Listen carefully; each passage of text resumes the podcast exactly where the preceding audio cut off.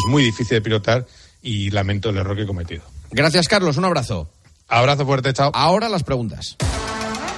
Pues ahora es momento como cada noche de entrar en Winamax. Abrimos winamax.es y analizamos las cuotas actualizadas al instante para el partido de España de esta semana. Sí, me fijo ya en ese España-Escocia y apuesto, por ejemplo, a resultado exacto. Mira, el 2 a 0 en Winamax tiene una cuota de 5,80 y puedes apostar también a un número exacto de goles en el partido. Mira, que haya cuatro goles en total se paga a 5,20. Increíble que sí, pues todo esto y más te está esperando con ellos, con Winamax. Mete el golazo decisivo con España y apuesta por Winamax. Winamax, las mejores cuotas. Juega con responsabilidad, solo para mayores de 18 años. Paco González, ¿ficharías a Giroud como portero para tu equipo? Recordemos que el tiempo- lo, lo pusieron de portero, jugó de portero los últimos minutos con Bueno, el- no, igual le gusta Milan. más. Igual le gusta más de portero que de nueve. De- eso es lo que iba a decir, pero aparte iba a deciros que en la web del Milán pone Le ha puesto, sí, sí. porteros y el primero es Giroud. Sí, sí, mejor Eh, de portero que de nueve. Están vendiendo en Milán la camiseta de Giroud de portero. Sí, le ¿En abrazaron. serio, eh? El, el amigo de Juanma. Eso fue como cuando, como cuando Molina debutó Y marca, casi marca. de interior zurdo. Sí, sí. Clemente. Eh, con Clemente, sí, sí. Manolo Lama, ¿quién le tiene más celos a quién? ¿Bellingham a Vinicius o Feijó a Isabel Díaz Ayuso? ¿Bellingham a Vinicius? Sí. Bellingham a Vinicius no le tienen nada de celos, nada. Entonces tienen que ser los otros. ¿Y Fijo Ayuso? Pues no, ¿Vinicius a Bellingham? no los conozco, pero Bellingham a Vinicius no le tiene celos. Fouto, ¿qué probabilidad hay de que el próximo presidente de la federación sea afín a Tebas? Un 6. Sobre, Bastante, sobre, bastante, sobre- ¿eh? Me ha encantado. Sobre 10, sí. Sobre- Es bastante. Sobre 10, claro. Vale. Madre mía. Marchante, ¿se comerá el turrón Luis Enrique? Por supuesto. Santi Cañizares, ¿qué prefieres? ¿Que un hipotético nuevo Mestalla sea sede del Mundial o que te aseguren que el Valencia no baja esta temporada? Entonces siempre te preguntan algo de que el Valencia no baje. Es que no entiendo. Eh, vamos a ver, eh, yo creo que no va a bajar, pero la- yo creo que la pregunta sería, ¿un nuevo Mestalla o que se vaya Lim, no? Que es un poco el, el- el- el talón de Aquiles, que se vaya Lim, siempre. Vale. Gonzalo Miró, ¿quedará el Atleti por encima del Barça este año? Espero que sí. Roberto Palomar, ¿ha sido injusto el Sevilla con Mendilibar? Eh, yo creo que sí, pero sobre todo porque es que no sabemos lo que quiere el Sevilla, o yo por lo menos para mí es indescifrable. Ciro López, ¿quién quedará más arriba en la clasificación? ¿El Girona de fútbol o el de baloncesto? El Girona de fútbol. Rico, pronostica, ¿en qué año va a ganar el Barça su próxima Champions? No sé, pero espero verlo. Albelda, ¿a quién le dejarías las llaves de tu casa? ¿A Peter Lim o a Luis Rubiales? Cada día me lo pones Está más buena, complicado, ¿eh? Hay uno que tiene pasta. Mejor no tener casa. Es que puedo decir a ninguno de los dos, ¿no? Dejárselo a Lin, hazme caso. Eh, el que diga mi mujer. es que, uf, no sé, las tiro al río. igual, no- no- no lo sé. Deja abierto, deja abierto y ya está. Vale. Y un abrazo para Joseba, que estará en su casa, que sepa que la pregunta era, ¿esta que cubo un jugador para partidos pequeños? Pues esta era la pregunta para A mí, me, a mí me gusta ese tipo. Eh, eh, un día le voy a hacer a Joseba todas las preguntas que no ha respondido durante la temporada. En la entrevista imposible a Joseba Larrañaga. Oye, compañeros, muchísimas gracias. Ha sido un placer, ¿eh? Adiós. Bueno, Muy bien, un abrazo. Chao. Hasta luego. Adiós. Señoras, señores, hasta aquí el tertulión de tiempo de juego. Horas y horas de programación deportiva. Mañana a las once y media les esperamos en el partidazo. Ha sido un placer. Gracias, disfruten, descansen. Muy buenas noches. Juanma Castaño. Tiempo de juego. Cope. Estar informado.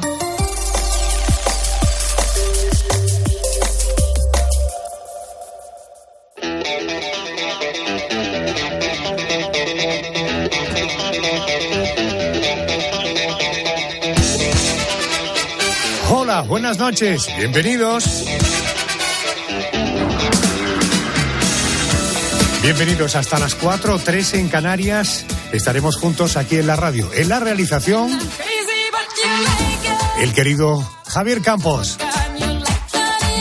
Esta noche arrancaremos como cada noche entre domingo y lunes, programa este del lunes, con nuestra crónica negra. La dama negra del programa es Mónica García. Buenas noches. Hola Adolfo, buenas noches. El expediente que vamos a abrir hoy es el de Ali Akka, condenado a cadena perpetua por intentar matar a Juan Pablo II. Ocurría el 13 de mayo de 1981. Ese día Ali Akka disparó cuatro veces al pontífice. A pesar de aquello, el Papa lo perdonó. Y rezo por el hermano que me ha disparado, al que he perdonado sinceramente. Después vendrá el boletín de las 2 de la madrugada y a continuación el especial de esta semana. Carmen Cerván, buenas noches. Hola Adolfo, buenas noches. Hoy vamos a recorrer el mundo a través de cuatro cárceles. Entraremos en una cárcel modelo que parece de todos menos una prisión, también en una de las consideradas más peligrosas del mundo, está en Nueva York, en una cárcel africana donde por faltar falta hasta el oxígeno. Y por supuesto estaremos en la cárcel hoy más mediática del momento, la prisión de Koh Samui, en la que permanece el hijo de Rodolfo Sancho respeto a las autoridades tailandesas, ¿eh? que creemos en la justicia y cómo funcionan las cosas. Y no solo eso, sino que decir que mi hijo ama, por eso venía profundamente a este país, a su cultura, su gente. Ojo, porque una de las cárceles que vamos a visitar esta noche, las propias autoridades reconocen que se practica el canibalismo. Querido Pedro González, después del botín de las 3-2 en Canarias, el porqué de las cosas. ¿El porqué de las cosas de qué? A ver si tú te crees que se me puede dar la buena noche y quedarte así tan tranquilo. Buenas noches. Buenas noches tú, que no tienes ni idea de por lo que estoy pasando. Según la Real Academia Española, malhumorado es un adjetivo que significa que está de mal humor, desabrido o displicente. Hoy vamos a resolver con la ayuda de un experto, te guste o no te guste, por qué hay personas con mal carácter. El buitre común sobrevuela el cielo de España en busca de carroña. Son animales que limpian nuestros campos de cadáveres putrefactos. Hoy con la ayuda de un experto responderemos a la pregunta. ¿Qué pasaría si estos animales carroñeros desaparecieran de la faz de la Tierra? Si no hubiera buitres, ¿desaparecerían también las discotecas? Y en aquellos, no, eh, perdón, y en aquellos maravillosos años, hoy nos vamos a remontar a 1977. Querida Yolanda Aguirado, gracias Pedro. Yolanda Aguirado, esta noche tendremos a un famoso mediático artista y cantante, ¿verdad? Será, Adolfo, buenas noches a partir de las 3, pero desde este mismo momento, desde este instante, los oyentes que deseen contactar con nosotros pueden hacerlo en redes sociales, pueden buscarnos por la noche de Adolfo Arjona y también pueden mandarnos una nota de voz, una nota de WhatsApp al 650-564-504. Y en la última hora, como decías, Adolfo, nos acompaña Miquel Erenchun. Después de dos años, saca nuevo álbum, se llama Septiembre, y lo vamos a escuchar hoy en la noche de Arjona. Suena así. Esta noche nos visita Miquel Erenchun. El Memorias del programa es Andrés García. Buenas noches. Buenas noches, Arjona. Haremos ese ejercicio que tanto nos gusta. Queremos poner a prueba la percepción del paso del tiempo de nuestros oyentes. Noticias que ocurrían una semana como esta, pero del año pasado. Por ejemplo, nos dejaba una actriz que se enfundó como nadie el papel de Jessica Fletcher. A ver si se suena. Detective Henderson, ¿podría ver la lista de objetos que encontró en la ropa del señor Wynne? Claro. Había una llave de forma extraña y había algo más. Claro que me suena. ¿Eh? La señorita Fletcher, bueno, Angela Lansbury nos dejaba en una semana como esta, concretamente el 11 de octubre de 2022. Así que tendremos un recuerdo para ella. Empezamos, arrancamos con la crónica negra, hoy con final feliz.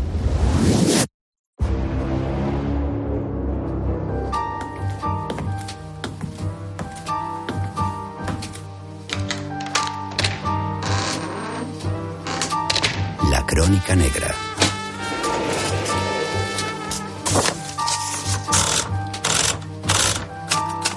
Expediente 17509. Mehmet Ali Azkar.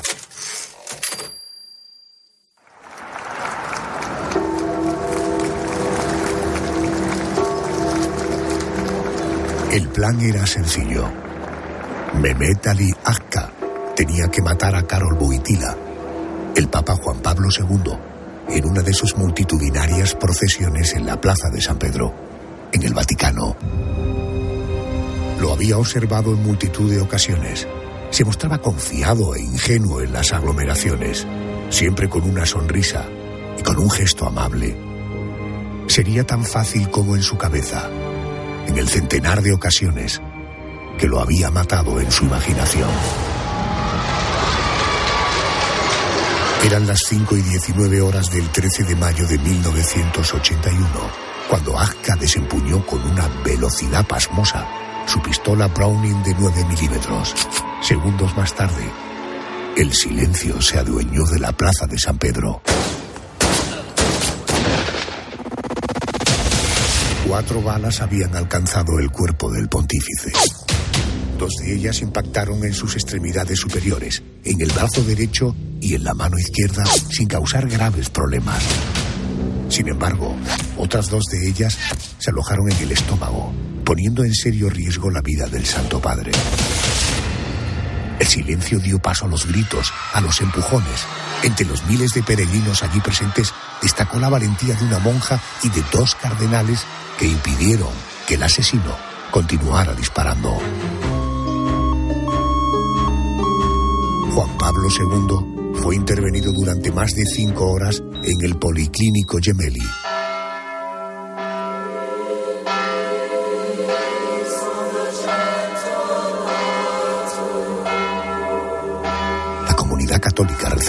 Vida del pontífice.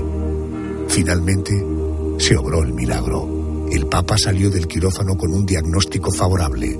Su vida no corría peligro.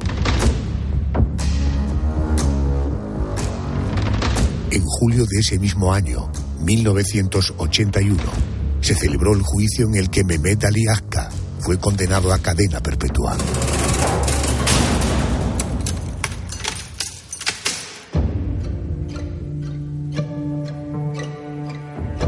Dos años más tarde, se produjo algo realmente insólito. Juan Pablo II visitaba en la cárcel al hombre que había intentado asesinarlo. Una visita que se prolongó durante 18 minutos, en los que el pontífice le anunciaba su perdón.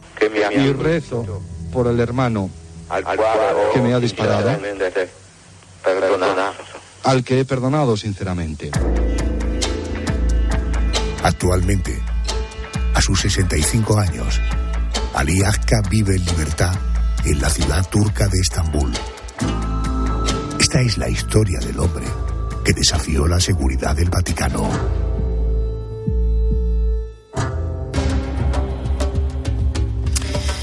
Es la historia conocida de este perdonado, el eterno Mesías, que intentó asesinar al Papa. Pero ¿quién era realmente y quién orquestó aquel atentado? Quiero saludar a José Luis Orella. Es profesor de Historia Contemporánea de la prestigiosa Universidad CEU San Pablo. Profesor Orella, muy buenas noches y bienvenido a COPE. Muy buenas noches, es un placer estar con vosotros. Muchísimas gracias. Este individuo, Mehmet Ali Akka, proviene de una familia muy humilde de Turquía. Desde muy pequeño se vio obligado a trabajar. Eh, ¿Qué se sabe de su infancia? ¿Este fue un chico complicado? ¿Cometió algún delito en su infancia?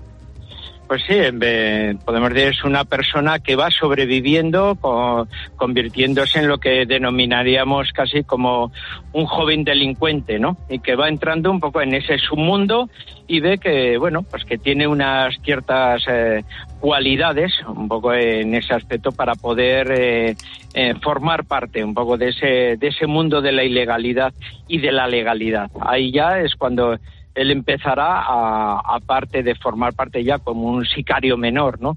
De lo que son ya el mundo de las eh, de las mafias turcas muy similares y equivalentes a, a las de otros países y por tanto bueno el control de eh, actuación de pequeños delitos y sobre todo labores de, protección en lo que es ya las labores de, de suministro pues de, cuestiones eh, ya de, otro tipo de se puede decir de actividades ilegales. Entiendo. Este individuo eh, eh, formó parte, fue miembro del Frente Popular para la Liberación de Palestina. Recuerdo que es una organización considerada terrorista para Estados Unidos, para Canadá, para la Unión Europea. Eh, ¿Cómo fue su paso por este grupo terrorista? ¿Hablamos de un miembro activo? Sí, y eso y es una organización eh, importante. O sea, es una organización que nos puede llamar la atención visualmente eh, poco, porque es una organización pequeñita que forma parte de la OLP, pero la OLP es un paraguas muy amplio donde forman parte diversas organizaciones. La más importante, Al-Fatah, del mítico Yasser Arafat, ¿no? Pero claro, el Frente Popular de Liberación de Palestina tiene la particularidad que dentro de su pequeñez oficialmente era una organización revolucionaria, marxista-leninista, había sido formada por un antiguo palestino cristiano ortodoxo y tenía relaciones eh, con gran parte de los grupos terroristas europeos, fracción del Ejército Rojo alemana, acción directa francesa, brigadas rojas italianas, etcétera. Mucho la gente que peina canas eh, eh, recordarán aquellos secuestros aéreos que realizaban algunos comandos árabes. La mayoría eran del Frente Popular de Liberación de Palestina. Antes de, de atentar contra Juan Pablo II, este individuo ya tenía en su historial un asesinato. ¿Quién fue la víctima y cómo pudo escapar de la cárcel de alta seguridad en la que fue ingresado? Sí, el, director del periódico, Yikan Yetsi, era uno de los periódicos principales de línea, se puede decir laica, ¿no?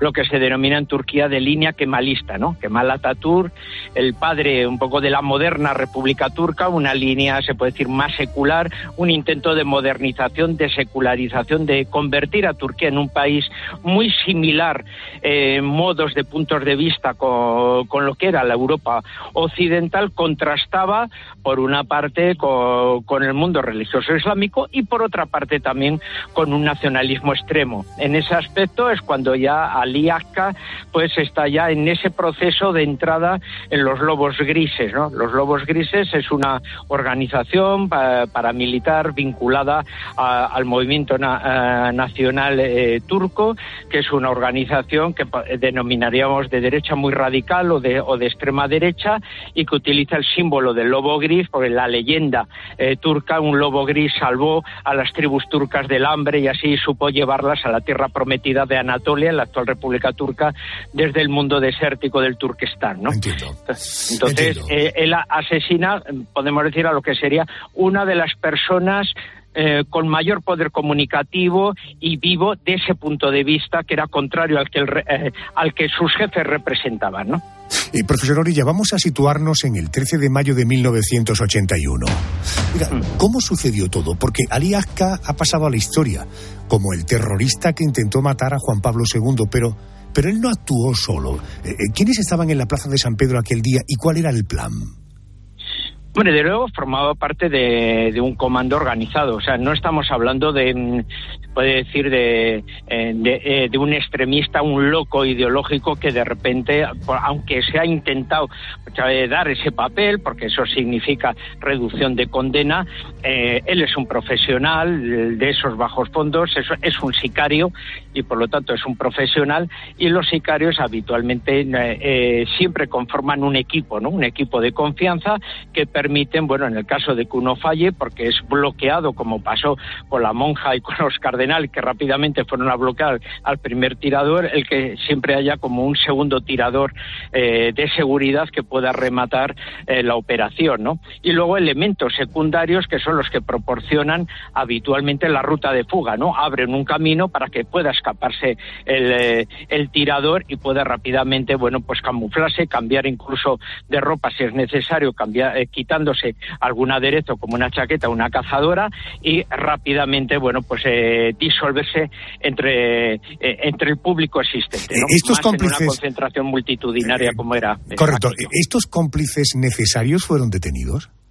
Pues no. O sea que rápidamente se disolvieron y, únicamente luego los estudios posteriores ya de los servicios de inteligencia italianos y, en colaboración con los servicios de, seguridad del propio Vaticano, que en definitiva so- forman parte de las fuerzas de seguridad eh, italianas en su mayoría, pues fueron ya empezando a ver, bueno, pues que había mm, protagonistas raros un poco en la plaza, como eran, bueno, pues algunos elementos eh, que trabajaban en servicios diplomáticos de algunas em- embajadas, por ejemplo, de la búlgara. Claro, y de- bueno, ¿y qué, qué hace este individuo aquí, no? En una, en una concentración donde está el Papa, que es de tipo religioso, y resulta que encontramos una, una persona que pertenece al personal diplomático de la embajada eh, búlgara, que culturalmente son ortodoxos y en ese momento bajo un régimen comunista, ¿no? O sea, no había explicaciones, ¿no? Y contrastaban la apariencia de esas personas que parecía que estaban fuera de su sitio, ¿no? Entiendo.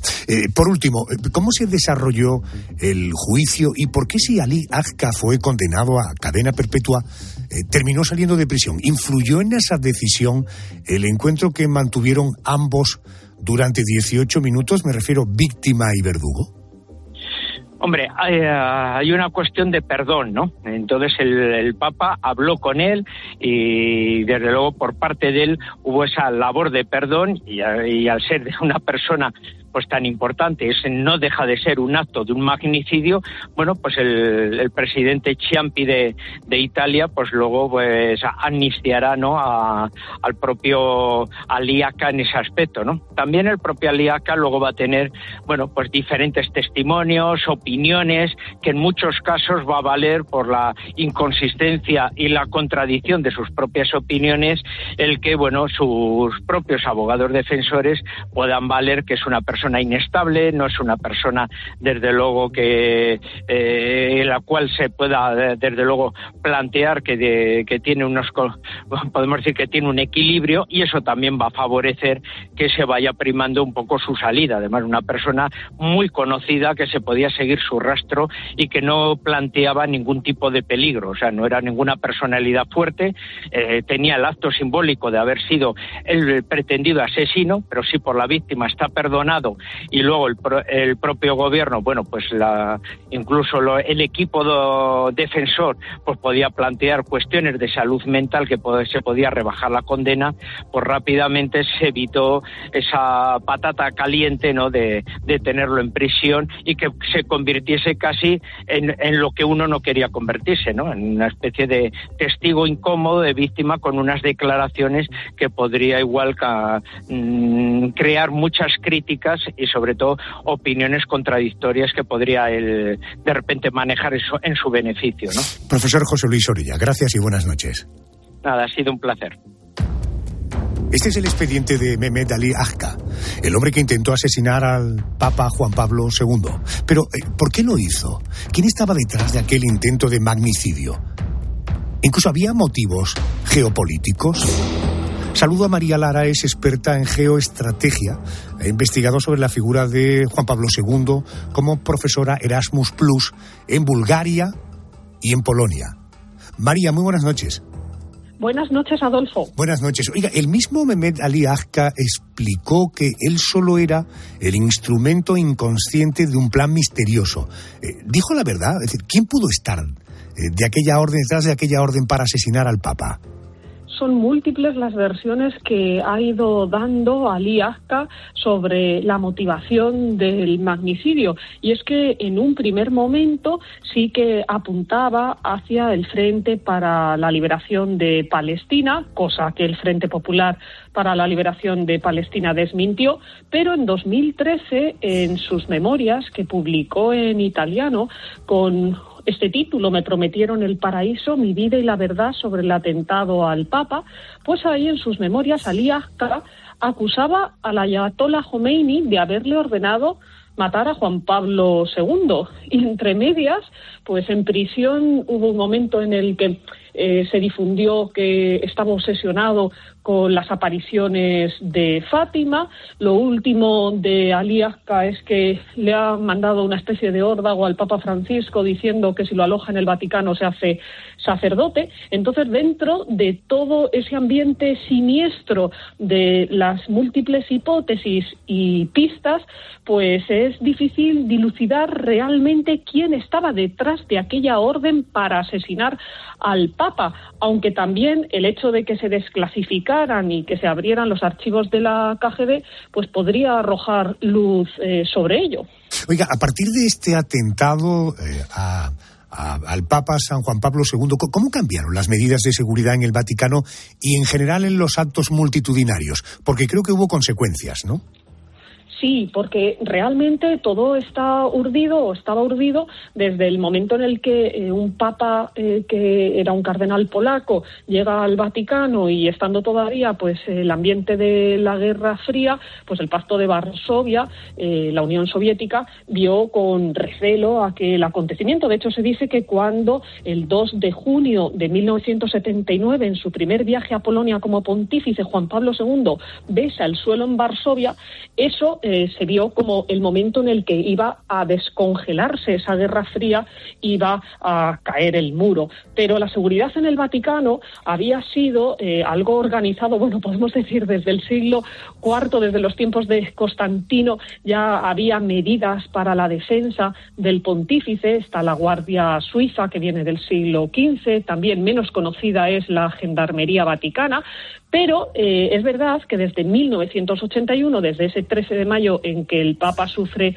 el atentado, pues se va a acentuar, eh, de hecho se potencia la Gendarmería Vaticana, que desde 2008 forma parte de la Interpol, y el Papa Juan Pablo II pues eh, ya creó un comité que estaba mm, eh, orientado a que se reuniera dos veces por semana para velar por la seguridad en el territorio vaticano. Se sigue reuniendo y, eh, bueno, pues congrega a la Guardia Suiza, la Gendarmería, también a los jefes de bomberos y de protección civil y a lo que podríamos considerar pues eh, los servicios secretos y el contraespionaje en la Santa Sede, lo que se llama la entidad, antes se denominaba Santa Alianza, y que probablemente es el más completo servicio de inteligencia del planeta junto al Mossad. Señora Lara, gracias por ayudarnos a entender este episodio de la historia contemporánea. Gracias y muy buenas noches. Y el blindaje del papamóvil. Correcto, otra de las consecuencias. Eh, Eso es. María, gracias. Hasta la próxima. No quiero terminar este expediente de la crónica negra sin aclarar algo que probablemente se estén preguntando, se estáis preguntando algunos de vosotros. ¿Por qué Ali Akka permanece libre si fue condenado a cadena perpetua? Y una más. ¿Qué se sabe de su actual vida? Bueno, para dar respuesta a estas dos cuestiones he querido llamar a mi querida Eva Fernández, es corresponsal de COPE en Roma. Querida Eva, muy buenas noches. ¿Qué tal? Muy buenas noches, Adolfo. Aún hoy resulta incomprensible que los tribunales turcos le concedieran la libertad. Entró en la cárcel en Italia a los 23 años tras cometer el atentado y a los 48 ya era libre. En el año 2000 recibió el indulto de su condena por parte del presidente de la República, Carlo Ciampi, tras haber cumplido 19 años y un mes de la cadena perpetua que le impuso la justicia italiana. Tras el indulto estaba Juan Pablo II con motivo del gran jubileo del 2000. Ese mismo día fue deportado a Turquía y nada más llegar lo detuvieron porque debía cumplir la condena por el asesinato de un periodista turco y dos causas por robo a bancos. Esto se tradujo en otros 10 años de detención hasta que en el 2010 fue liberado. Según la legislación turca, para un caso como el de Ali Abka estaba previsto un máximo de 36 años de cárcel, pero la buena conducta permitió rebajar esta cifra. Su historia sigue envuelta en un turbio y pantanoso terreno por el que transcurre la mafia, el ultranacionalismo, los servicios secretos de los antiguos países soviéticos y hasta casos no resueltos como la desaparición de la joven italiana Emanuela Orlandi. La mayoría de incógnitas sobre este personaje sigue sin resolverse porque durante todo este tiempo ha cambiado de versión sobre quién estuvo detrás del atentado en múltiples ocasiones. Buscó un acuerdo con alguna editorial para escribir sus memorias, pidió mucho dinero, pero tuvo que resignarse y en 2013 finalmente publicó su autobiografía, que no tuvo mucha repercusión, demasiadas contradicciones.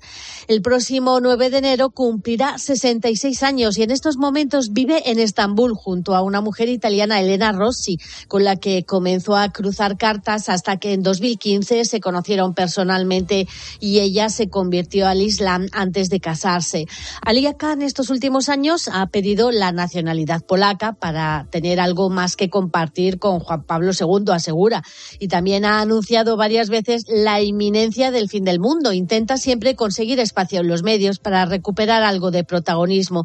Según su círculo cercano, ahora se dedica a alimentar y cuidar perros y gatos callejeros y a ponerse a tiro para entrevistar deseando que nadie se olvide de él. Querida Eva, gracias y buenas noches. Muchísimas gracias. Es la historia de dos hombres. Un asesino y un buen hombre que predicaba el perdón y que predicó con el ejemplo. Perdonó a quien quiso matarlo y pidió a los cristianos que rezaran por él, por su hermano Acá.